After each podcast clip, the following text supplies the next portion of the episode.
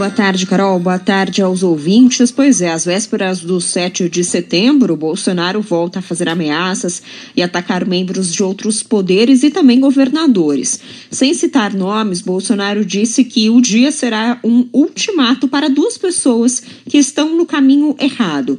O presidente tem travado né, uma disputa com os ministros do STF, Alexandre de Moraes e Luiz Roberto Barroso.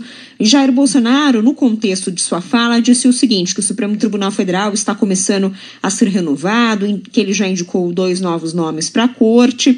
E o presidente da República completou dizendo que após o dia 7 de setembro, uma ou duas pessoas voltarão para o lugar delas. Para tudo nessa vida é bom renovação o Supremo começa a ser renovado também. Nós não criticamos instituições ou poderes. Somos pontuais. Não podemos admitir que uma ou duas pessoas, usando da força do poder, queiram dar outro rumo para o nosso país. Essas uma ou duas pessoas tem que entender o seu lugar. E o recado de vocês, povo brasileiro, nas ruas, na próxima terça-feira, dia 7, será o ultimato para essas duas pessoas. É, e o presidente ressaltou que em 2023 haverá mais duas novas indicações é, do presidente da República ao Supremo, fazendo aí uma referência à possibilidade de reeleição dele mesmo. Bolsonaro diz também que não precisa jogar fora das quatro linhas da Constituição, mas se alguém jogar, ele irá fazer a vontade do povo. E a gente conversou com o presidente da OAB, Felipe Santa Cruz, para repercutir essa fala do presidente.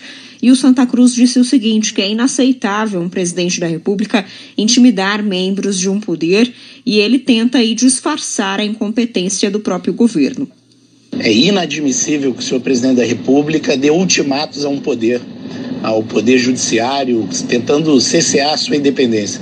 O que quer Jair Bolsonaro é transferir a responsabilidade por sua incompetência administrativa e agravar ainda mais a crise que se abate sobre a população brasileira, empobrecida, desempregada e abandonada pelo seu supremo mandatário. É, a gente também questionou alguns advogados constitucionalistas sobre as possibilidades de é, é resposta para essas ameaças do presidente Jair Bolsonaro. Para a constitucionalista Vera Chemin, que é pesquisadora da Fundação Getúlio Vargas, seria possível duas reações legais por parte do ministro do Supremo, dos ministros do Supremo, ou até de instituições como a própria OAB.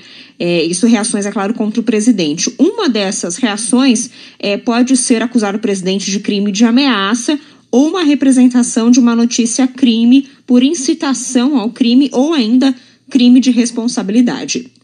O crime de ameaça pode ser materializado de forma condicional, isto é, quando a ameaça está em função de uma ação ou de uma omissão da vítima, o que parece remeter ao presente caso quando o presidente afirma que no dia 7 de setembro o povo dará um ultimato para os dois ministros, subentendendo que, se eles não mudarem a sua conduta, eles poderiam estar expostos a algum tipo de reação, seja ela de qualquer natureza.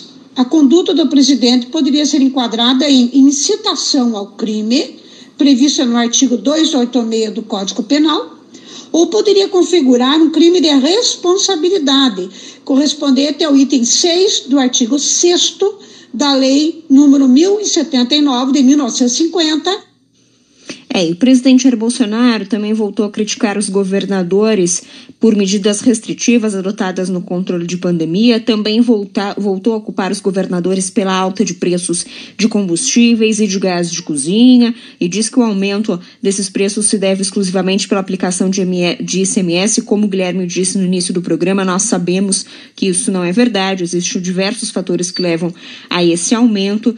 E o presidente Jair Bolsonaro esteve em Tanhaçu, na Bahia, para assinatura da concessão de uma ferrovia. Bolsonaro e praticamente todos os presentes do evento estavam sem máscaras de proteção contra a Covid. O evento que teve um tom de campanha justamente de Jair Bolsonaro e também de um dos seus ministros, o ministro da Cidadania João Roma, que já se coloca como pré-candidato ao governo da Bahia. Bolsonaro também estava acompanhado dos ministros Tarcísio Freitas da Infraestrutura e do presidente da Caixa, Pedro Guimarães.